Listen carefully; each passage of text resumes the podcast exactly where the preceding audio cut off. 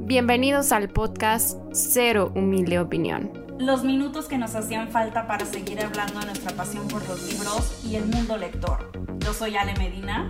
Yo soy Caro Cruz y comenzamos.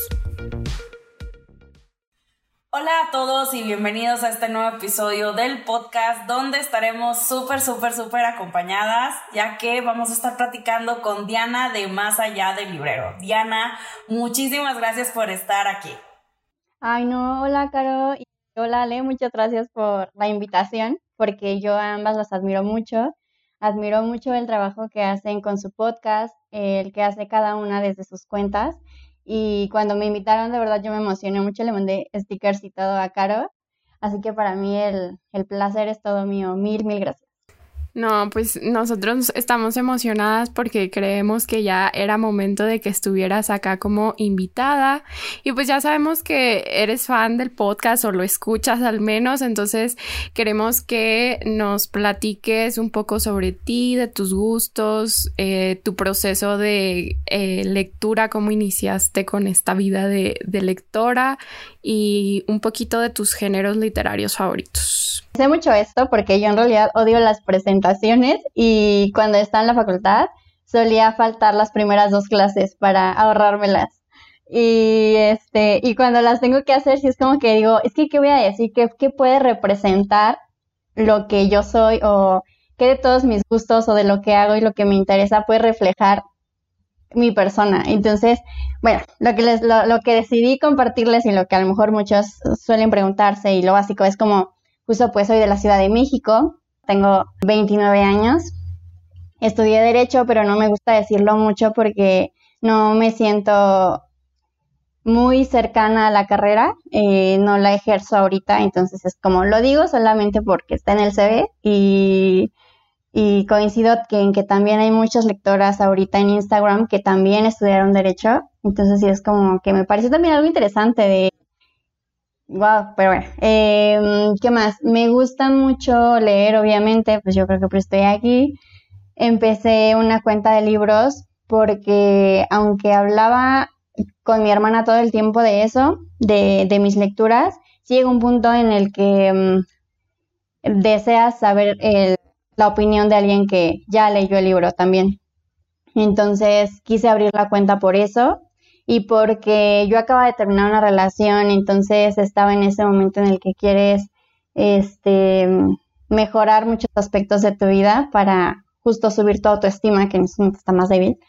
Y entre las muchas metas que me puse estaba este la leer 30 libros durante el año. Eh, yo pensé que iba a ser algo así como sí, una meta que probablemente no llegue a 30, pero pues al menos el tenerla ya es un avance y afortunadamente tuve los títulos adecuados para seguir leyendo, porque pienso que si hubiera llegado un libro que no hubiera gustado, hubiera abandonado este, la, la toda empresa y ya, estaríamos en otra cosa, ¿no?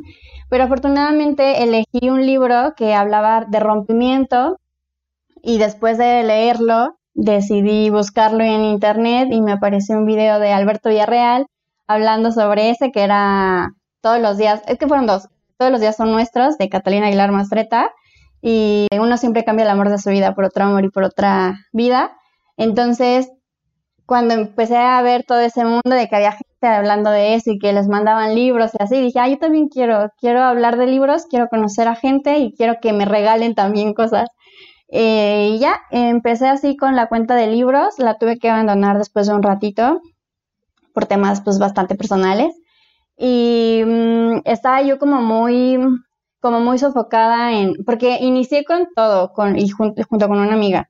Entonces empezamos con todo y subíamos bien seguido y así, pero llegó un punto en el que, pues sí, para mi amiga era más un hobby, como, ay, de pronto entro y veo algo y así, pero yo sí empecé a intentar un buen de que, ay, no es que hay que hacer esto, hay que buscar más personas que tengan y comentarles y likear y seguir para que, no sé, y, publicaciones diarias y reseñas y entonces leemos más rápido y tal. Entonces, este, mi amiga sí dijo como, bueno, o sea, creo que, creo que a ti te interesa mucho que, a mí, o sea, lo ves de manera diferente. Y yo como, sí. Y, y, quisimos, pues sí, como separar caminos. Entonces me dijo, quédate con la cuenta, yo no tengo ningún tema. Al final, pues fue tu sueño el abrirla y fue también como todo el trabajo el que tú hiciste de edición y de posteos y la la, entonces yo no tengo ningún tema, quédate la bla bla. Este, y, y después de eso fue que, que sucedió esto que me tuve que alejar este, mm, y regresé después de, mm, pues apenas en febrero retomé la cuenta, pero ni siquiera fue por Insta, sino por TikTok. Y la verdad es que sí tenía mucho miedo porque mm, había perdido muchos seguidores y sentía que los que conservaba me, me verían así como, ah, ya se digna regresar. O sea, como después de tanto, aquí, no sé, son cosas que sé que no piensan realmente las personas, pero que uno desde este lugar sí es como, pues cómo me van a ver, qué imagen se quedaron de alguien que abandonó un proyecto a lo mejor, o no sé, ¿no? Tenía muchas cosas así en mi cabeza y me daba mucho miedo y lo postergué y en febrero fue que dije, bueno, pues ya tengo una cuenta de TikTok, mejor subir ahí contenido porque requiere de menos edición en cuanto a que se vea menos bonito el feed, que más rápido y todo y voy a empezar por ahí.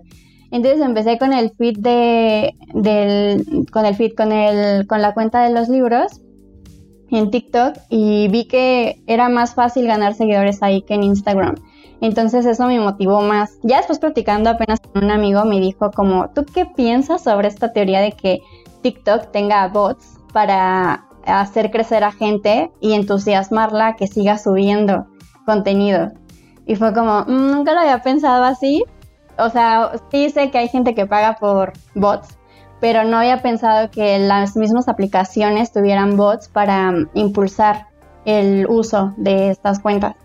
Entonces, eh, hizo mucho sentido. Además, además de que sí creo que esto suceda, también pues la otra cosa de que este hay una persona puede tener varias cuentas en internet y uno tiene más alcance en TikTok, entonces sí es más fácil que crezcas. Empecé a subir más ahí y todo. Luego me encontré con muchas otras cuentas de libros que hacían cosas diferentes como por ejemplo Juliana que hacía en vivos y, fue como, yo también quiero hacer en vivos, quiero hacer en vivos hablando de lo que estoy leyendo y leyendo con ellos y todo. Luego me escribió otra chica que se llama María del Pilar y de que, oye, me gustó un buen tu cuenta, me gustaría hacer en vivo contigo y ella fue la que, pues sí, la que me dio este empujoncito porque antes de eso a mí me daba miedo prestarme, como presentarme ante la cámara y este mm, y con ella me dio pena decirle que no como de ay es que nunca he hecho un TikTok y así sí le dije pero fue como pues no te voy a decir que no solo tenme paciencia porque probablemente todo salga mal y además íbamos a tratar un tema igual de polémico que el de que el de ahorita no entonces este pues ya Estoy hablando un buen. A mí me gusta que haya iniciado con no me gusta presentarme o batallo, pero nos dio bastante contexto sobre quién es y qué es lo que hace, entonces queda perfecto y siempre les decimos que este es su espacio y pueden tomarse el tiempo que necesiten para responder o platicar con nosotros. Ay, no, gracias. Gracias porque sí es un tema, con, o sea, no, no es ahorita nada más en su podcast, sino que una, cuando me pongo nerviosa hablo demasiado y luego doy muchas vueltas a las cosas. Entonces, una disculpita por eso. Ah, ok. No, de hecho, eh, lo que sí te faltó que no nos platicaste fueron cuáles son tus géneros favoritos y de hecho va unado a un poco a la siguiente pregunta que de estos géneros favoritos, cuáles son tus escritores predilectos. Entonces, pues platícanos tus géneros favoritos y de estos géneros, tus escritores favoritos. En realidad no siento que tenga un género favorito, sino que me dejo llevar más por los temas que me interesan. Ni porque ni siquiera por los autores, tampoco es que algún autor lo siga fielmente y todos sus libros los he leído y así, sino que mm, cuando me entero que hay algún autor que está hablando sobre, no sé, salud mental, sea del género que sea, este, me animo a leerlo. Y de ahí a veces, pues en el mismo texto te recomiendan otros autores y, o títulos, como me voy moviendo, pero en realidad no. Podría decir que Rosa Montero me es como de mis favoritas, para dar nombres, para no quedar como así de ahí cero, pero, pero les digo, no he leído toda su obra. En realidad solamente he leído sus ensayos y todos me han encantado. Pero respecto a sus novelas, este, solamente la hija del caníbal y me gustó, me gustó bastante. Entonces, diría que ella, que Valeria Luiselli, por no nada más por cómo escribe, sino porque me gusta mucho cómo piensa, lo mismo que Rosa Montero. O sea, todas las que las que de pronto resalto o los que resalto son por eso, porque no nada más es el libro, sino que al momento de buscarlas a ellas o a ellos, me doy cuenta de que sí piensan como de acuerdo a lo que están escribiendo. A veces no pasa así. Entonces, me gusta que haya esa coincidencia, que no es necesaria, pero me gusta cuando sucede, porque mm, entonces, no sé, me siento como más, más tranquila de decir, ay, hay alguien que piensa igual que yo, similar que yo y así. Ellas dos diría. Y mm, de escritores, recientemente leía a Ray Bradbury con Crónicas Marcianas. Antes había leído Fahrenheit 451 y me gusta mucho cómo escribe porque aunque me parece denso, siento que, o sea, noto su nostalgia al escribir y yo, yo considero que soy una persona bastante nostálgica, entonces me identifico mucho. A veces luego me dice la gente como, ay, es que, ¿qué onda contigo? Parece que, que no disfrutas o que te quejas o como si, como si la vida no te fuera suficiente. Y yo de, no, no es eso, o sea, simplemente soy muy de ver injusticias en el mundo y me gusta resaltarlas como que no queden ahí, sino de sí hablarlas y no por eso soy pesimista ni por eso no disfruto la vida, sino, sino que considero necesario que se hablen para saber si la persona que está al lado mío se está dando cuenta de eso o si, o si no es así. O, ver también, a lo mejor estoy equivocada y como que me digan, no, espérate, o sea, está este otro punto de vista. Entonces, todos los autores que me hagan eh, reflexionar, que me contrasten las ideas que yo ya tengo, que muchas veces me pasa, los empiezo a, mm, eh, no sé, como así a destacar, como a considerar más para mis próximas lecturas, pero no diría, o sea, no diría en sí que hay alguien que, que, me, que me guste toda su obra. O sea, hay de géneros, eso, o sea, como que no hay, sino temas, temas que me apasionan bastante. Me parece una perspectiva interesante porque siento que muchas veces nos dejamos llevar justo porque no es el género que yo leo o me intimida este autor y creo que irse por temas que a veces funciona más eh, según el mood que andes o así, pues es muy, muy enriquecedor y, y me gusta la, la, idea, pero siento que yo ya estoy muy casada con, con los géneros que leo y no sé si pudiera cambiar la dinámica como de forma tan drástica. ¿no? Pero pues bueno, son ideas que uno se va formando. Y respecto a hacer relecturas, ¿las haces? Y si sí, ¿cuál es el libro que más has releído? Sí, yo antes decía que no me gustaban las relecturas porque hay tantos títulos que llega un punto en el que empiezo a decir, si ya conocí esta historia, prefiero hacerle caso a una de las otras que están en mi lista.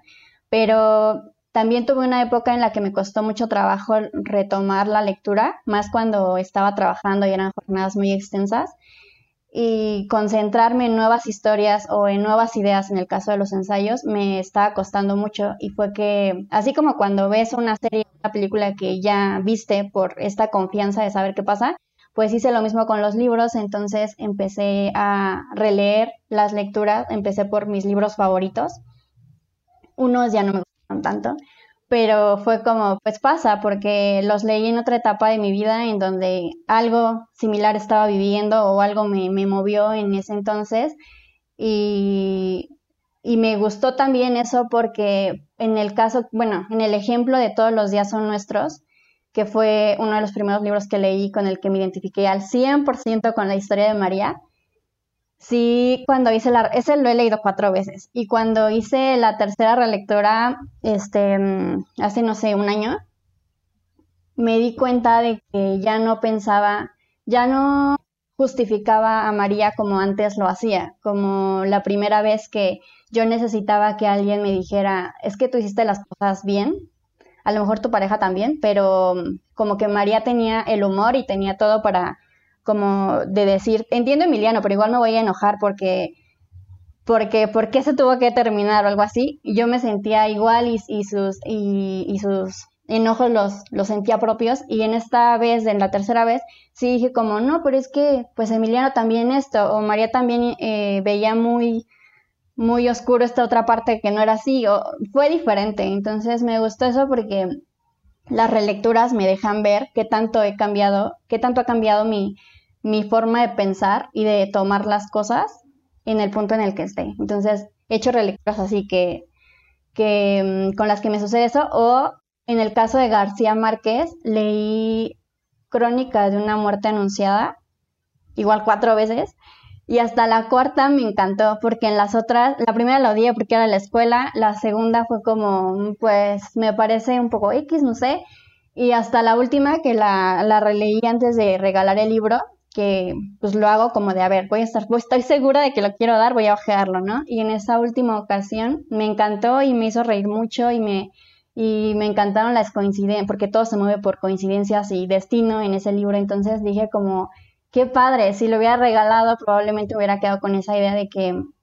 García Márquez no era para mí y de, tuve que dejar pasar varios años y varias lecturas porque también entre lectura y lectura vas aprendiendo y te vas haciendo más como, no sé, si un libro te cuesta trabajo por su lenguaje, después de tres o cuatro con un lenguaje similar te vas acostumbrando. Entonces me gustan las relecturas por eso.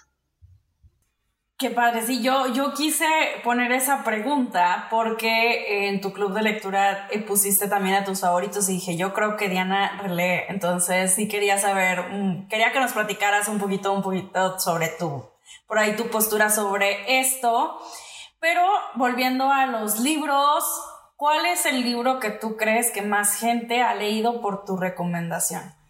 El que más has recomendado y que la gente te ha dicho, sí, ya lo leí, gracias a ti.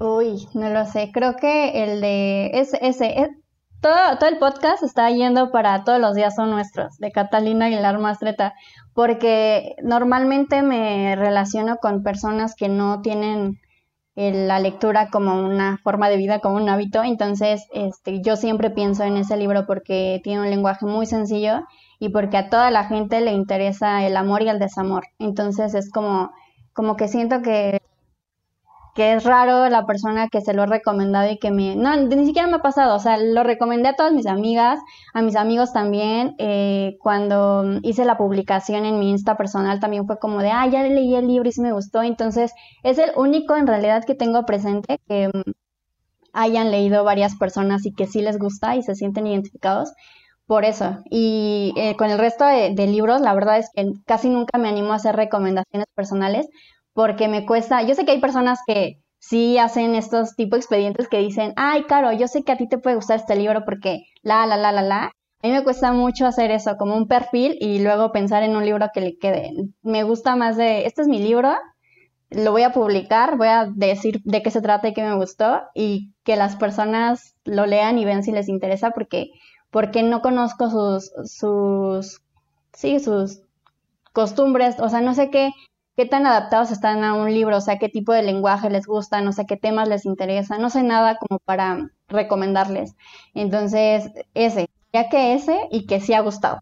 Aquí apoyamos esa idea porque también yo por mucho tiempo navegué con la onda de necesitan leer todos los días en nuestros a la fecha, o sea, oportunidad que hay de, de mencionar la oportunidad que lo digo, pero creo que a mí, a mí sí me quedó la experiencia traumática y este es un reclamo directo a mi mejor amigo porque cuando se lo recomendé, creo que todavía no estaba en el momento de aceptar que había muchas situaciones similares en el libro a lo que estaba viviendo y contrario a sentirse identificado para bien, dijo, no, esto no me gusta y lo rechazó, pero sigo creyendo que si lo volviera a leer desde un punto más lejano, sí le gustaría. Pero bueno, dejando un poco atrás eh, nuestro amor por todos los días son nuestros. Ya mencionaba ahorita Ale que recientemente iniciaste tu club de lectura que se llama Conejo Blanco y queremos que nos platiques pues del proyecto, cómo se pueden unir y qué géneros o lecturas, autores están ya programadas. En realidad vivo al día, o sea, ahorita ni siquiera tengo en mente el tema que voy a elegir para el siguiente mes porque quise manejarlo justo por temas, o sea, si yo me muevo así, pues lo voy a llevar, porque además he estado en pocos clubes de lectura y, me pasaba esto de, ay, a lo mejor inicié un libro porque ya lo tenían pendientes y cuando a la mitad de, del mes o así me doy cuenta que el libro no me está gustando y es como, bueno, pero pues ya quedé, ya tengo que estar en, en la lectura y así.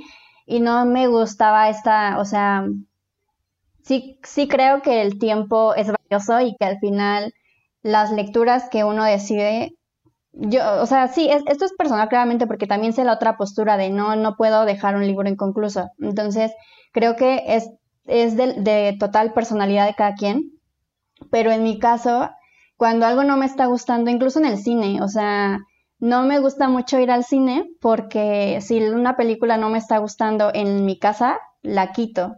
Y en el cine no me, no me salgo porque nunca voy, o sea, bueno, es rara la vez que voy sola digo, animo que yo me salga y la persona que lo está disfrutando se tenga que salir porque no se va a quedar, no va a decir como de, ah, bueno, te veo después de un rato, ¿no? Entonces, mm, lo veo así de que, en que intento no ponerme en situaciones en las que después no pueda salirme en caso de que no me guste. Y el club de lectura yo tenía muchas ganas de compartir los libros que me gustaban, pero no sabía cómo hacer, no sabía si, si quería realmente aventurarme a leer un libro en conjunto, yo siendo la organizadora y que el libro no me gustara. Entonces, por eso decidí que fuera, además de basándose en temas, que fueran de libros que ya leí, como de, pues yo los voy a releer, pero ya no hay duda de que el libro me gustó. Incluso aunque en la relectura ya no, puedo pues aportar mucho con esta nueva visión, pero ya lo leí, ya lo terminé de leer y para mí no fue una pérdida de tiempo, entre comillas, porque pues tampoco es que el libro lo sea, sino más bien lo que representa para mí. Y este, y por eso fue, em, fue, fue así que, que nació la idea de, de, la organización del club. Esperaba, la verdad, o sea, sí desistí varias veces de, este proyecto porque decía, es que yo en todos lados veo que las personas como que se, se apasionan mucho con los personajes y se apasionan mucho con a lo mejor hasta la historia y no, y no se hablan de los temas que hay adentro. O sea, sí, los temas de la salud mental o de un personaje, pero sus actos, o algo que refleje que hubo una reflexión interna en la lectura.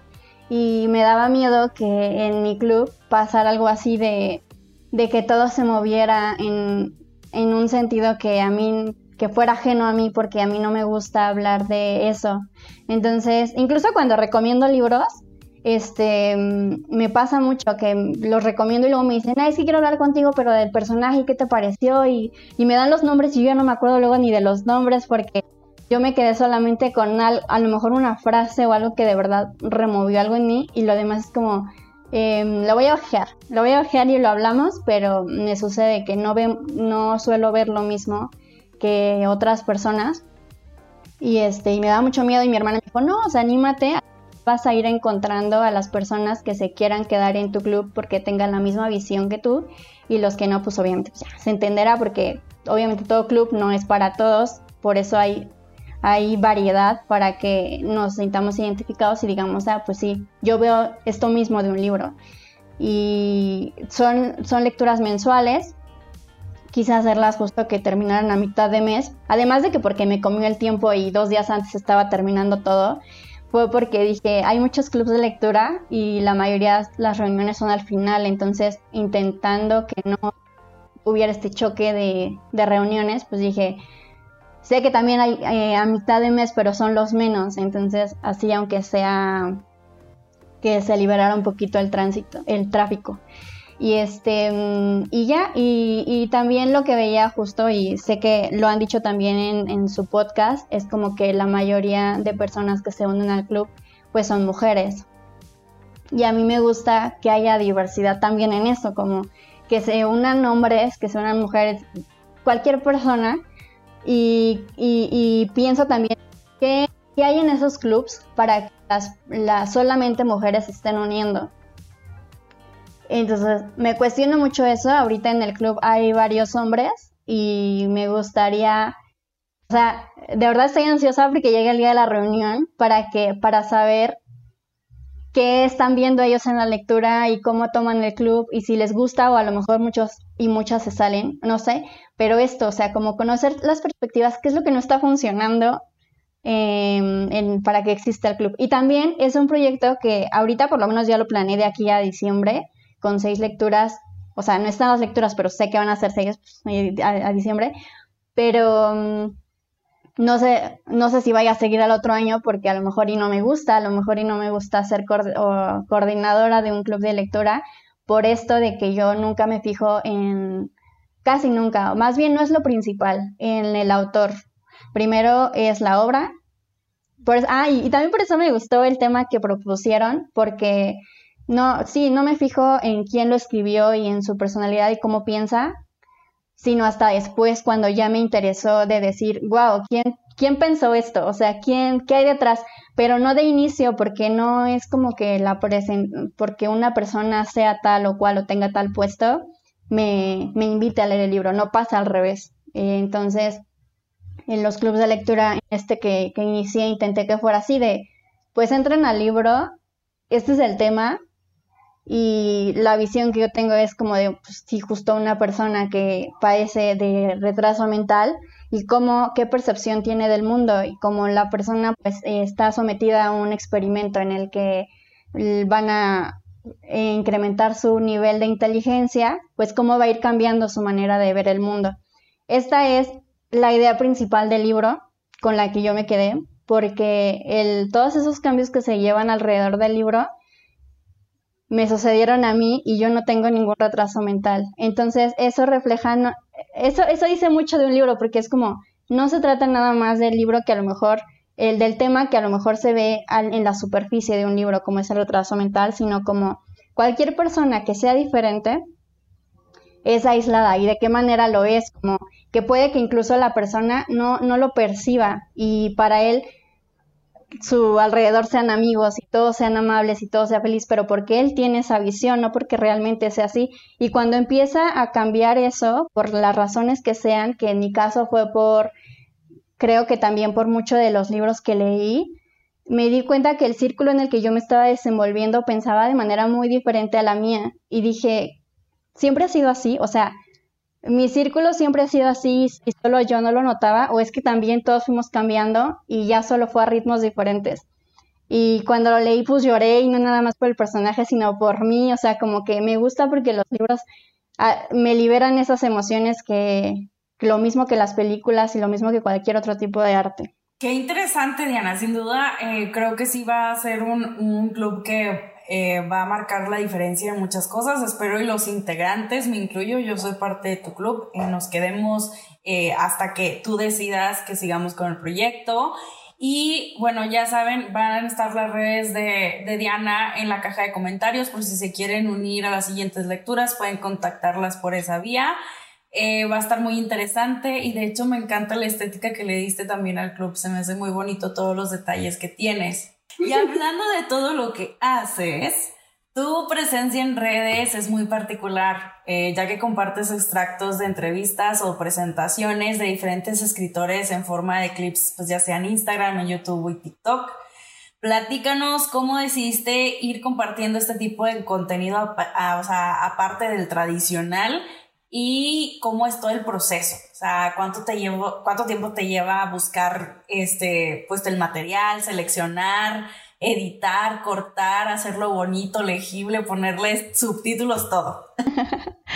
este, empezó porque cuando yo regresé a Instagram me di cuenta que según yo, mi punto más fuerte en, un inicio con mi cuenta de Instagram era el feed, porque pues a mí me gustaba mucho y decía, ay, está bonito, entonces las personas que me seguían me lo comentaban y eso me motivaba a seguir, la, la, la. Pero cuando regresé me di cuenta que ya había muchas más cuentas de, de Instagram, de Bookstagram, y que todas eran muy bellas. Entonces empecé como de, pues ya no tengo un punto de, o sea, ¿qué, ¿qué podría, qué podría aportar? Ajá, si incluso hay feeds que me gustan muchísimo más, entonces dije, no, ya, ya ni siquiera he editado los últimos meses, ya no me acuerdo cómo se usan porque las aplicaciones se van, se van modificando todo el tiempo y yo ya no me acordaba cómo usar la, las, sí, las cosas básicas, las herramientas básicas. Y este, y, por eso lo había dejado. Y cuando, y cuando fue lo de TikTok, que no necesitaba yo ningún feed, este, primero intenté como videos chistosos, pero yo no soy chistosa, entonces obviamente mis amigos les daban me gusta porque, ay, pues sí, me quieren, pero, pero no había nada más. aunque estaba subiendo de seguidores, lo dejé de que no era lo mío y, y luego empecé a subir sobre libros, páginas que me gustaban.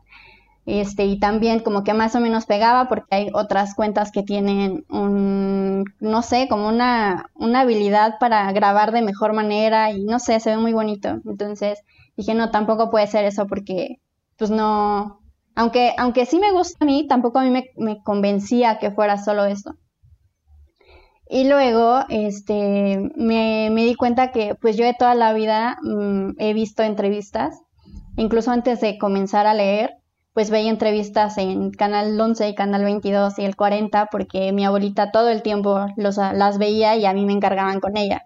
Entonces yo me acostumbré a ese tipo de lenguaje, a ese ambiente, porque para muchos es aburrido o porque hablan muy lento, eh, muy formal y todo, y, no sé, a, mí me, nunca me resultó, bueno, más bien no sé, pero me acostumbré a que eso era entretenido y la forma en la que se ve así era ya entretenida para mí, interesante.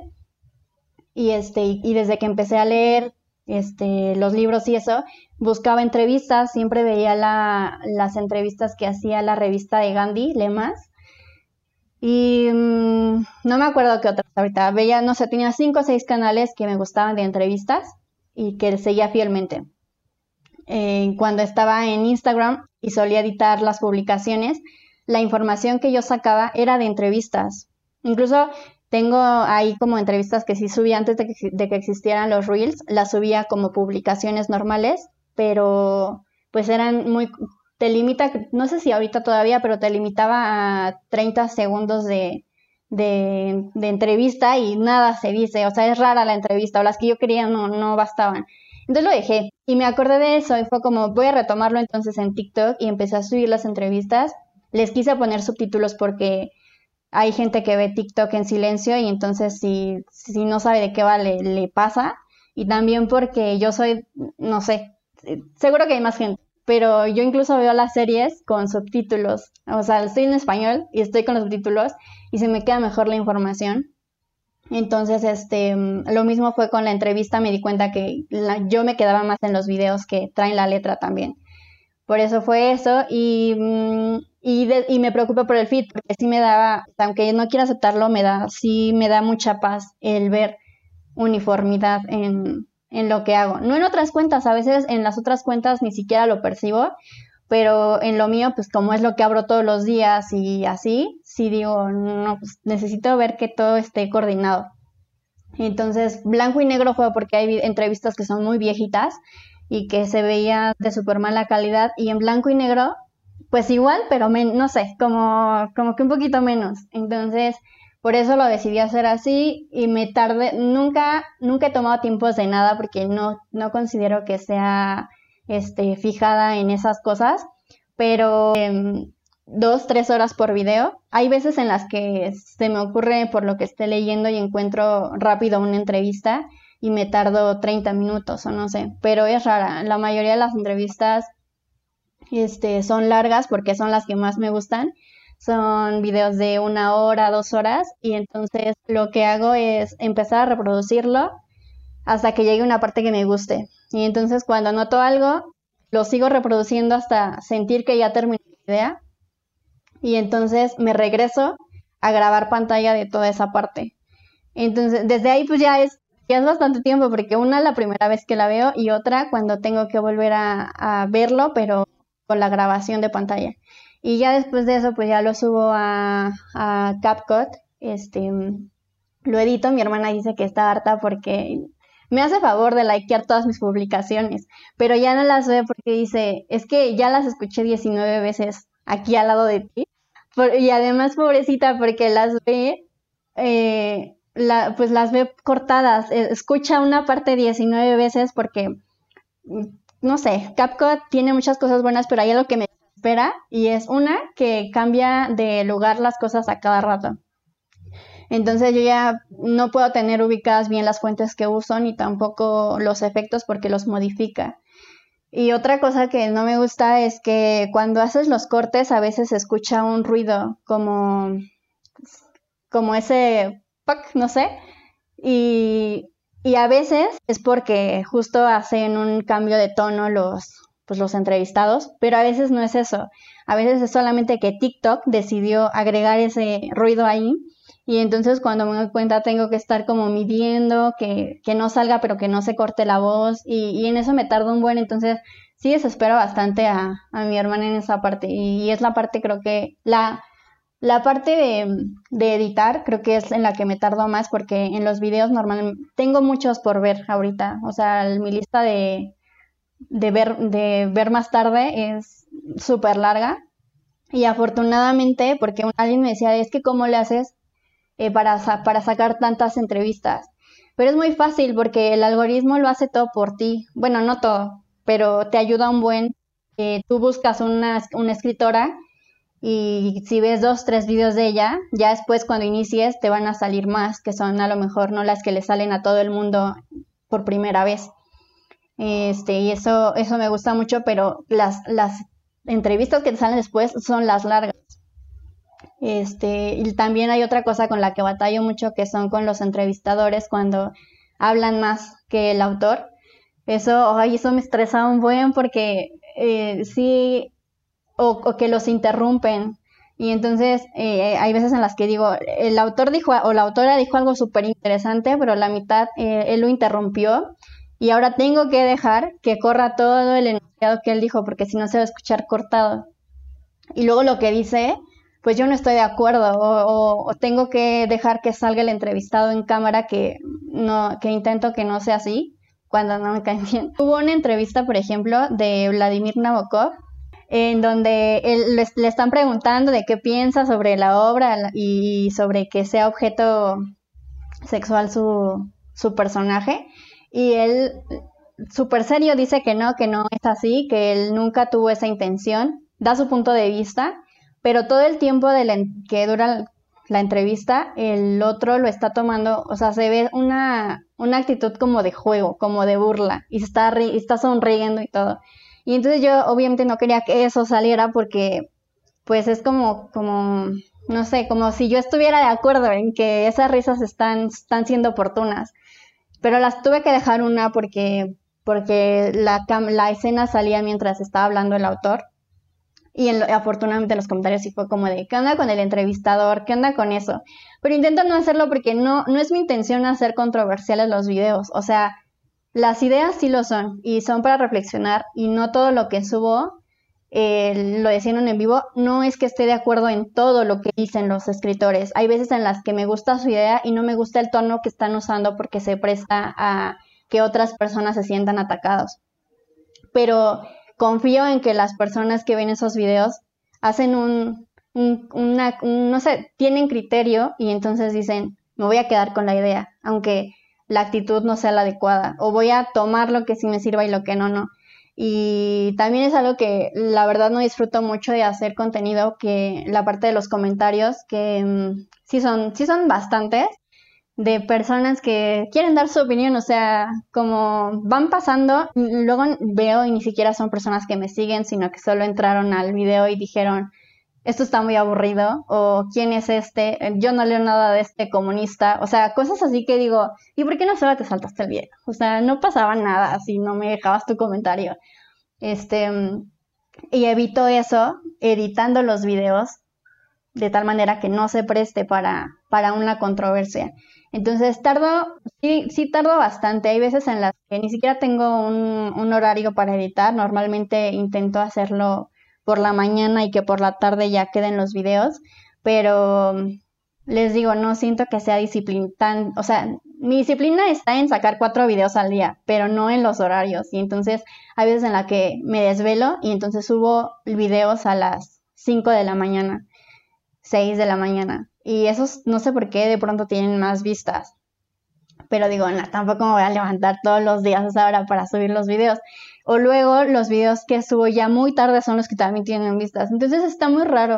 No, no, es, no me preocupo por los horarios en los que tengo que subir videos, ni, ni, este, ni por los me gusta. En realidad hay videos que subo a TikTok que tienen 30 likes y en Insta los 30 mil. Entonces, no, tampoco me pronto, solo digo como, ok, esto es una referencia de que este tema en TikTok no pega tanto y este en Instagram sí.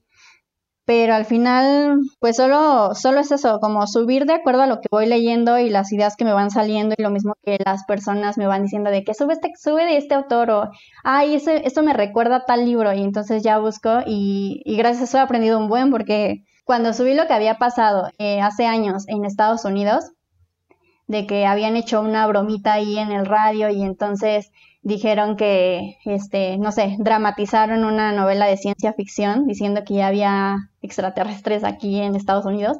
Mucha gente se atacó y pensó que era real. Entonces en ese video un chavo me comentó, eso me recuerda a un episodio de Los Simpsons, en donde sale algo así y no sé qué, y yo dije, hoy yo no veo Los Simpsons porque no aguanto los episodios completos, pero sí me gustan los extractos, entonces me puse a buscarlo y lo encontré, lo edité y así, o sea, el contenido va, pues va saliendo así. Me encanta porque creo que acabas de dar dos mensajes muy importantes, o sea, con este y todo lo demás que nos has platicado, que haces el contenido pensando en lo que a ti te gusta y en lo que a ti te funciona y creo que muchas veces se ha dicho eso de que si quieres hacer algo, hazlo algo, hazlo sin pensar en a quién le va a gustar o si va a funcionar o tal. Eh, muchas veces ese miedo detiene y creo que eres prueba de que no porque pienses que solo estás tú ahí, significa que realmente sea así, ya has encontrado una comunidad de seguidores, ya has hecho tu espacio, ya has podido expandir como esta idea de que, ok, lo que me gusta a mí también les gusta a otras personas y eso se me hace bien especial y bien bonito. Y dos, tu contenido, aunque parezca sencillo, lleva muchísimo trabajo detrás. O sea, simplemente lo que nos acabas de resumir de cuántos videos tienes pendientes por ver, lo que significa editar no solamente para que salgan una idea, sino seleccionar el contenido y depurarlo y compartir una idea es muchísimo trabajo que no cualquiera se avienta a hacer, muchísimo menos cuatro videos diarios, o sea, es una cantidad impresionante, entonces creo que este es el llamado para que por favor vayan a seguirla, porque aparte de que habrá alguna entrevista que nos resulte más interesante que otra, creo que vale la pena dar el reconocimiento a conocer más, porque yo también me he topado muchos videos de autores que ni siquiera les conocía la cara y creo que a veces por eso te llama la atención o la voz simplemente de que, wow, yo nunca había escuchado la voz de este autor porque soy de las personas que no busca mucho sobre la vida de las personas, que eso nos va a relacionar al siguiente tema, pero sí quería hacer este énfasis en que pues estás compartiendo dos ideas muy importantes sobre lo que haces en redes y la difusión de lectura que tienes. Entonces, por si alguien no lo estaba tomando en cuenta, que lo tome en cuenta porque por eso está aquí de invitada. por favor. Sí, valórenlo. y en, en, lo que venimos platicando ya has dado un poco eh, tus ideas al respecto. Ya mencionábamos que teníamos un tema para este episodio y es donde nos vamos a detener porque pues se presta al debate y se presta a diferentes opiniones y es cómo es que eliges qué contenido compartir, existiendo esta idea de que hay autores que son muy polémicos por su vida personal o que son muy cancelables, ¿cómo decides tú o cómo filtras o no tienes ningún tipo de filtro y subes lo de quien sea?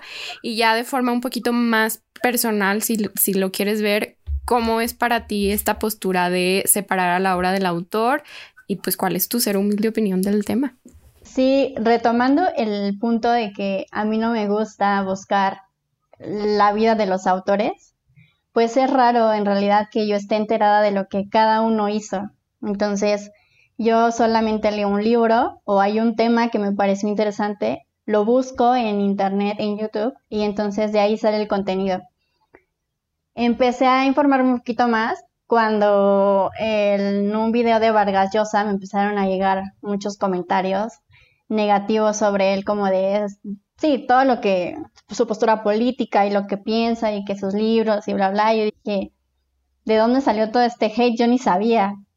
Y fue que me, me di cuenta que cada que subía algo de Vargas Llosa, salían estas mismas personas y llegó un punto en el que dije, pues igual ya no subo de él, pero aunque yo no lo leí, ah, no, ya, ya leí un libro de él, dos, y los dos me gustaron mucho. Uno fue una novela y el otro fue un ensayo sobre Los Miserables de Víctor Hugo, y ni he leído el de Los Miserables.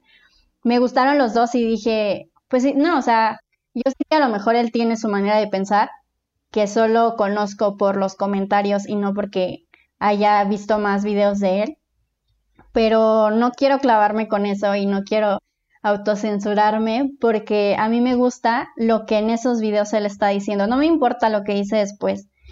Hay veces en las que un libro a mí me deja muchísimo y luego resulta que el autor lo que les decía ni siquiera piensa, yo, bueno, no, no sé, ¿no? Pero yo veo a esa persona y digo, no reflejas, o sea, no se ve que tus actos vayan de acuerdo a lo que parece que el libro está diciendo. No me gusta buscarlo porque entonces de todas las personas encontraríamos algo con lo que con lo que no estaríamos de acuerdo. Me pasó con Fernanda Melchor, que yo leí temporada de huracanes y dije, ah, pues voy a subir sus entrevistas porque ella como persona me gustó bastante, me gusta mucho su energía, me gusta cómo piensa, también le encanta quejarse de lo que pasa en el mundo, o sea, me, me sentí muy identificada también. Y, y, había una chica que en todos los, en todos los videos que subía de ella, el mismo chisme de, de, lo que había pasado en Twitter. Y yo como la primera vez no lo conocía, entonces me puse a investigar pero ya después me parecía cansado porque decía, ya, ya, ya me enteré qué pasó y no me resulta para tanto a mí. Entonces, quiero partir de eso. O sea, lo que yo subo es cosas que a lo mejor aunque yo conozco del autor, para mí y los valores que yo tengo y todo, digo, lo puedo, lo puedo pasar porque quiero que se deje este mensaje de él que sí me gustó y que aíslen ese mensaje. Entonces, mm, con el caso de Fernanda decía, ella solamente, no sé, no, no sé, no, no, no puedo saber qué, qué piensa. Y solamente vi una entrevista de ella que también subí, ah, no, no la subí, donde, donde intentaba explicar que es de una cuenta que una vez recomendaste, Ale, pero no me acuerdo del chavo. Ah, de Trota Libros. Y ahí ella explica qué fue lo que pasó con ese tweet y, y yo, yo como lo entendí, a ver, pues ella tiene una algo, o sea, su vida se basa en los libros que vende. Entonces, si ella en algún punto llega a su casa con un mal día y ve un tweet de alguien que se está haciendo el dealer de los libros PDF, con esa actitud, no como un, ay, ya le estás interesada en el libro, te lo comparto, sino como un, ay, ¿quién quiere los libros de tal? Yo los regalo, yo tal. O sea, como que esa actitud medio pedante no, no me gusta y a lo mejor es la misma que tomó Fernanda Melchor y que por eso fue como la agarraron en sus cinco minutos y le contestó de que, oye, pues mejor fotocopiate otras cosas. Y yo, yo fue como, es, una es Twitter y otra, pues a todos nos pasa y ella solo explotó ahí y, ay, no fue para tanto. Y, y, además siento que su postura después cambió, porque justo lo que le comentaban después era de, Ahora muchos leen los PDFs y después de eso compran los libros. No, los no una cosa no sustituye a la otra, sino que es más bien una forma de publicidad en, estos, estos días. Y este, y, ya, pero digo, este, este, anal, este ejercicio de investigar, de cada quien tomar su propia postura, no la hacemos, no la hacen todas las personas. Y entonces, si solamente se quedan con, ay, pues tal autora fue grosera eh, con sus lectores porque no considera la sociedad que tiene México y del nivel económico, no sé, mil cosas. Y solo se queda con eso, con lo que alguien le contó. Entonces cancelamos a 10.000 escritores y, y por nada, para mí. Entonces yo me baso de esa manera, en, además porque me ponía a investigar, porque no quería solo como, no sé, traer mi postura ya, sino que dije, a ver qué se está diciendo en el mundo de esto, de separar la obra del autor. Y claramente pues ha escrito muchísimo, muchísimo sobre eso, pero con varios coincidí en que cuando, cuando tú separas al autor de su obra, tienes la fortuna de poder conocer puntos de vista diferentes que de otra manera no lo harías porque te estás alejando de esas personas por ser diferentes. O sea, pensaba en, en el caso de Lolita también. Si te quedas con la idea que está en el aire de que Lolita, Lolita propone este, pues sí, el abuso a los menores y no lees el libro, entonces no te enteras de, una, de que no es así, de que el libro no propone eso, otra, tampoco te, te enteras de qué hay adentro de esas mentes, porque aunque sal, hay libros y hay películas y hay todo, siento que los libros, en los libros eh, afortunadamente se plasman los pensamientos de los personajes y eso ya te ayuda a tener perspectiva. Ese y mm, el otro libro de El monstruo pentápodo, siento que hacen que no justifiques, no justifiques esos actos, sino que solamente los entiendas.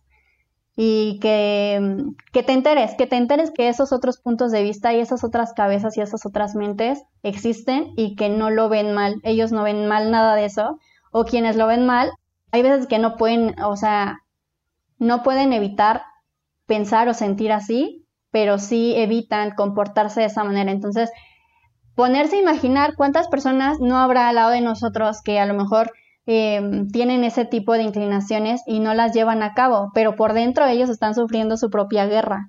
Entonces todos, todos los libros nos brindan esa oportunidad y, y, si no separamos al autor, entonces, pues no, prácticamente nos limitamos, nos estamos limitando. Sí, totalmente. Yo concuerdo muchísimo en varias cosas que comentas. Yo sí tengo algunos escritores que desgraciadamente me llegó el chisme antes. Hay otros que me llegó el chisme después. Y es un poquito complicado. Yo creo que también depende mucho qué es lo que nos ha tocado vivir y qué batallas también nos ha tocado vivir.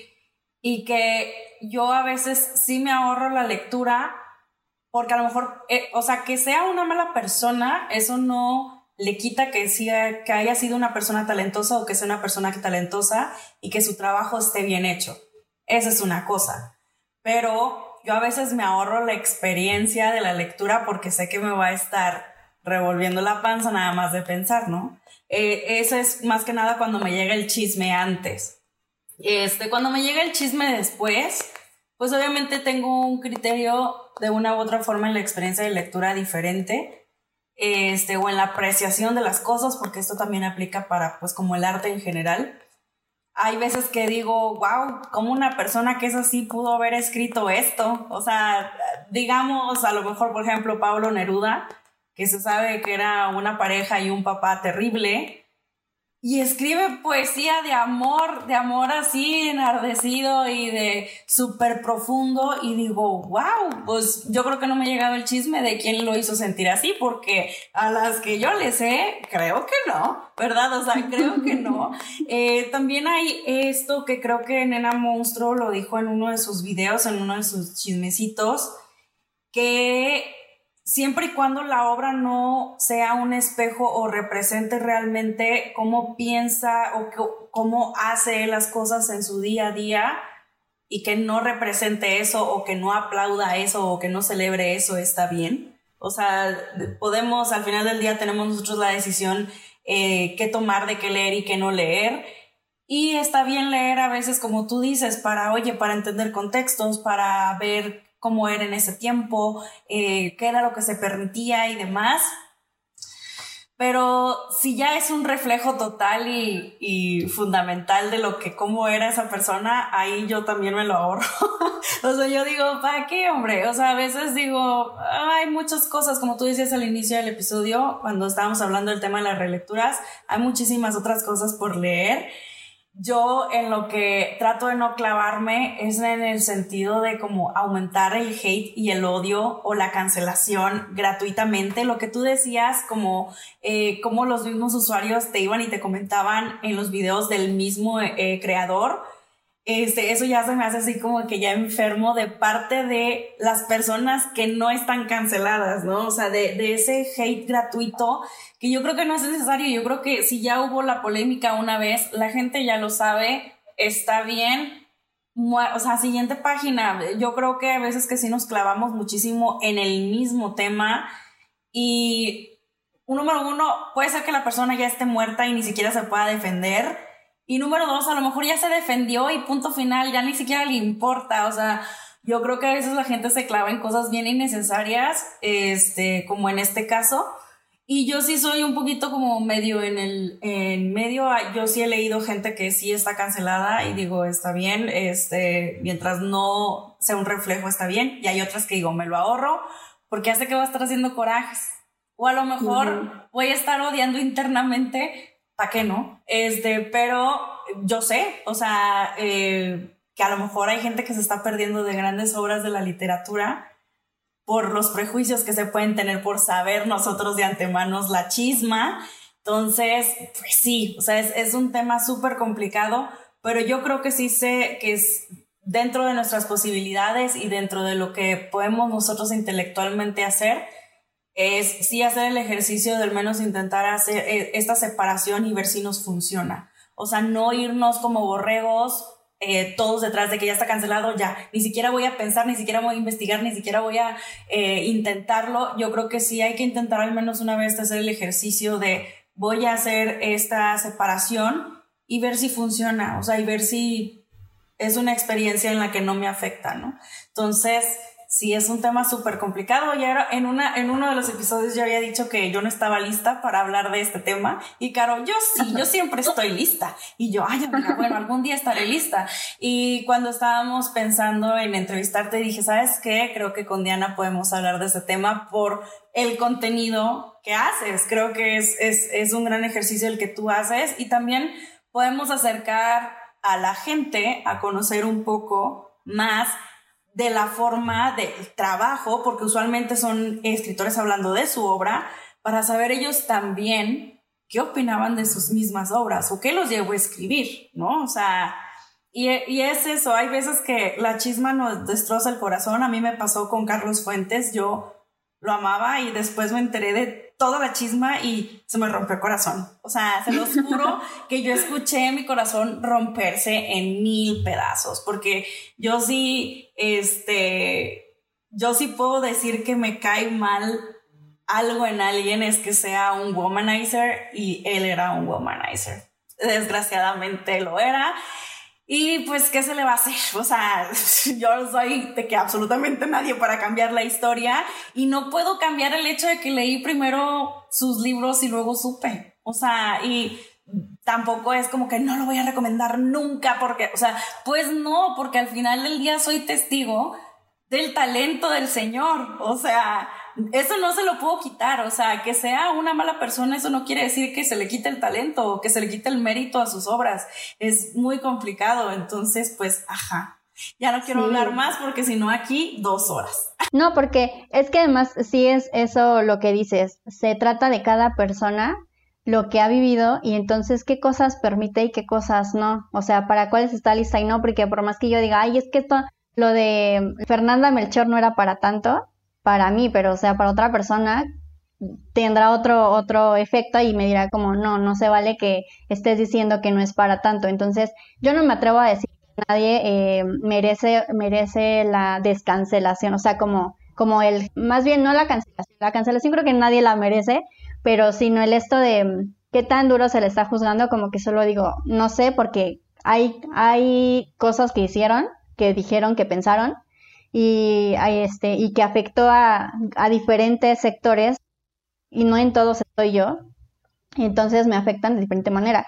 Los míos, la verdad es que intento, mm, otro ejemplo se me ocurre como de, a lo mejor lo que decías, está, tiene, no sé, tiene un historial de womanizer, pero los ensayos de Carlos Fuentes son sobre la sociedad de México en Estados Unidos. O sea, eso realmente no afecta la visión que tenga Carlos Fuentes de la sociedad em, eh, comparada con la de Estados Unidos. Y, no me atrevería, sabiendo eso de que me acabo de enterar por ti, eh, ni siquiera sé qué onda con él, pero eh, si, si me dijeras algo que tuvo con las mujeres, entonces yo no leería nada, o tiene personajes femeninos, porque ¿qué va a escribir? O los leería por curiosidad para decir, porque ¿qué onda? ¿Cómo estás pensando? O, o demás, pero eso, o sea, como que que eso se vuelve contexto para que tú hagas una lectura más crítica, no para, para que simplemente te alejes. Puedes hacerlo, o sea, porque tampoco tienes que leer a fuerza, solo que cualquier lectura tiene que ser con criterio y entonces este, tener en cuenta lo de J.K. Rowling lo mismo, o sea, este, si tienes ciertas ideas, ya puedes hacer una lectura más crítica de cómo se refleja esa idea en su libro o si no se refleja, no sabemos. Bueno, es que yo no he terminado de leer todos los libros, pero, pero cosas así, o sea, yo subo entrevistas, empecé a subir de ella y estaba yo con el miedo de que a ver si no me cae toda, toda la manada de, de defensores, pero dije, estoy dispuesta porque una, pues nada más borraría los comentarios, no me gusta ponerme a, a, debatir porque no sé contra quién, o sea, no sé, no sé contra quién estoy defendiendo qué cosa y solo les de, bueno, los voy a ignorar, los voy a borrar. Y este, pero por otro lado digo, A mí lo que me gusta son las películas de Harry Potter y ella está dando información sobre la creación de Harry Potter y eso sí me interesa. No, con esta entrevista yo no estoy diciendo que estoy a favor de ella. Solamente fíjate en el contenido, solo quédate con eso.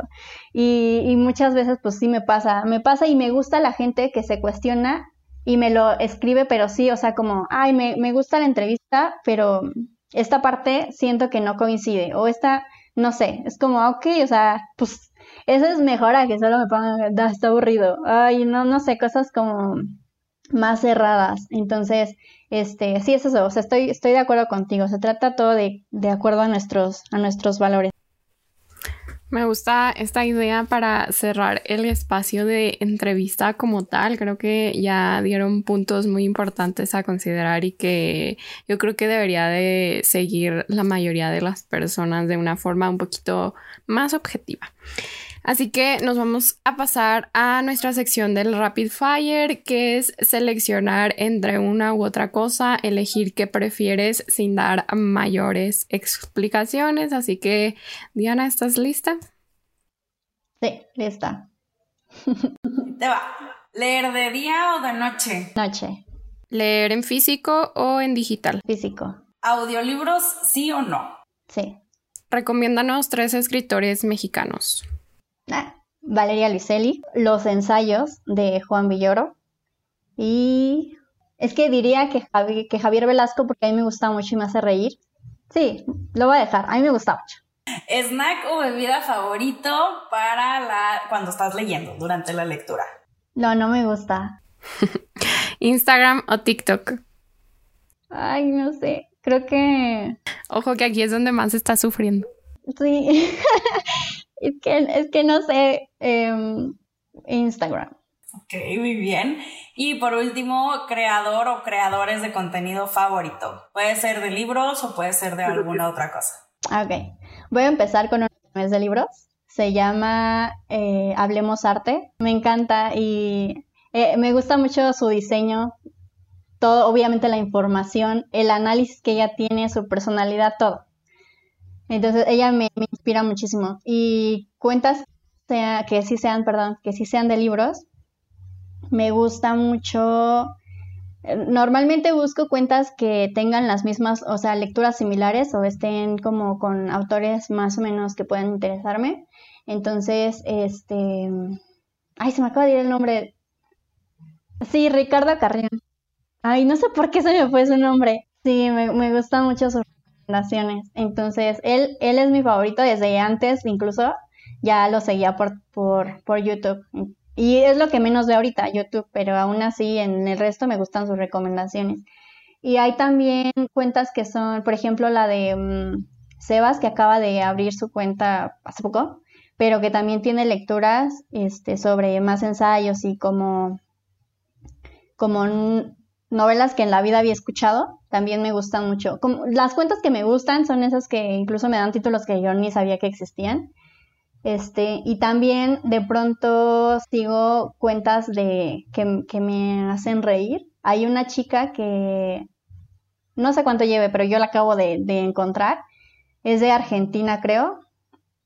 Y este, y se llama Mai. entonces, este, hace contenido con mucho humor. Recomienda igual libros similares. No, bueno, creo que así lee como más clásico y no sé, a lo mejor también la juvenil, no, no sé bien porque apenas la encontré y apenas la seguí, pero he visto tres, cuatro videos sobre ella, de cómo piensa, qué piensa sobre la comunidad y qué piensa sobre leer y qué piensa sobre ciertos libros y, su personalidad es, es, de un humor negro que me gusta. Entonces, Mai también la recomiendo. Y hay otra que se llama En mi estantería, creo, en mi estantería y ella también me gustan mucho sus lecturas y también me gusta como su sistema porque lo que hace es, hace un solo video de TikTok diciendo los próximos videos serán sobre este tema, distopías, y ya, y eso es como todo el video. Y, y los siguientes 3, 4 son ya hablando de cada libro en específico entonces, no sé, me gustó, me gustó mucho eso, no sé, porque nunca lo había visto y me pareció interesante. Son las son cuentas, eh, las últimas dos son cuentas entre comillas chiquitas, pero que eh, busco así como contenido que sea que sea similar porque conozco varias cuentas de libros obviamente que me gustan mucho, me gusta su feed, admiro claramente el trabajo que hacen y así, pero no suelo encontrarme una con, personas que lean cosas similares y que tengan perspectivas similares respecto a la lectura, porque a lo mejor hacen las mismas lecturas, pero se fijan en otras cosas como la estilística o la forma, y son cosas que a veces, aunque sí admiro, yo de pronto paso por alto. Esas. Y ya, y obviamente, pues a mi María del Pilar, porque, porque la quiero mucho. Bueno, así vamos a dar por concluido el episodio de hoy. Diana, muchas gracias por estar aquí platicando con nosotras. ¿Algo más que te gustaría agregar antes de despedirnos? No, hombre, ya hablé mucho. Muchas gracias. Pues ya saben, no duden en seguirla. Tiene contenido de mucho valor, como pudieron escuchar. Y también pueden unirse a su club de lectura. Vamos a estar dejando toda la información y sus redes en la caja de descripción del episodio. Pero la encuentran como más allá del librero en Instagram y TikTok. Y pues no olviden suscribirse por acá y seguirnos en redes sociales. Nos encuentran como Cero Humilde Opinión. En Instagram y TikTok pueden encontrar a Ale como leer en todas partes con guiones bajos intermedios y a mí como Aries en libros con guiones bajos intermedios. Nos escuchamos a la próxima. Adiós. Bye. Bye.